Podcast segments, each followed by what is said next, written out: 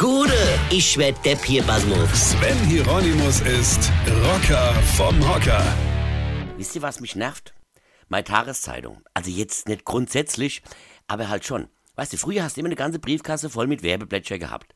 Da habe die Typen, die das ausgetragen haben, schon mal die Privatpost rausgeholt und in den Müll geschmissen, ja, nur damit wieder Platz war für die Blade-Werbung. Dann hat man irgendwann mal was ganz Verrücktes erfunden, und zwar Aufkleber, auf denen drauf stand, keine Werbung. Super. Seitdem die das geschnallt haben, packen sie jetzt die ganze Werbeblätter in die Tageszeitung rin und schwuppdiwupp du den ganzen Dreck wieder im Briefkasten. Da hat man uns wieder schön verarscht, oder?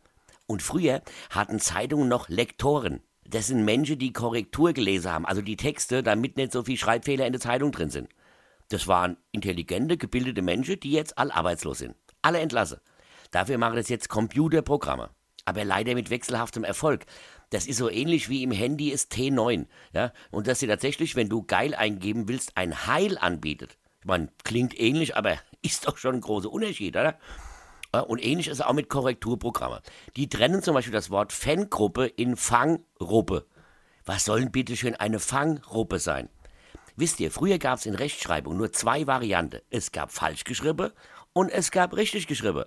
Und wenn es falsch war, hast du es angestrichen bekommen. Und wenn viel falsch war, hast du fünf gekriegt. Und wenn du viele Fünfer hast, dann bist du hocke. Und wenn du oft hocke bist, hast du irgendwann angefangen, Plätscher auszutragen.